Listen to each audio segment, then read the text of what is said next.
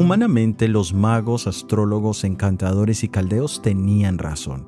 ¿Cómo podrían ellos dar una interpretación de algo que desconocían? Por eso repiten el mismo argumento por segunda vez. Pero obviamente el rey esperaba más de ellos, puesto que ellos no decían ser meramente humanos.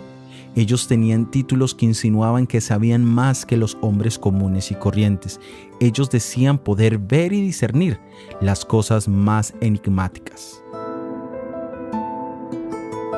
Existen momentos donde, igual que los sabios babilónicos, no sabemos qué hacer, no sabemos qué decir. Pareciera que la oscuridad nos rodea y no vemos camino alguno. Algunos llaman a esto momentos de incertidumbre.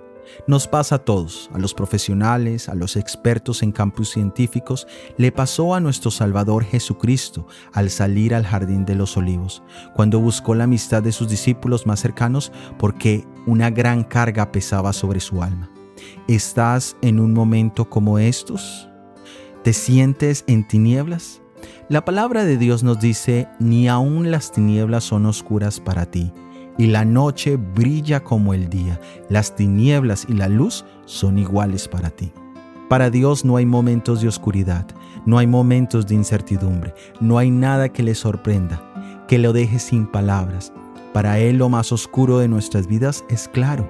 Teniendo esta verdad en cuenta, de que Él te conoce sin filtros, sin velos, sin barreras, sin secretos, y aún así, Él te ha dado la vida en este día, es porque te ama. Confía en Él. Soy Óscar Oviedo y este es el devocional Daniel en 365 días.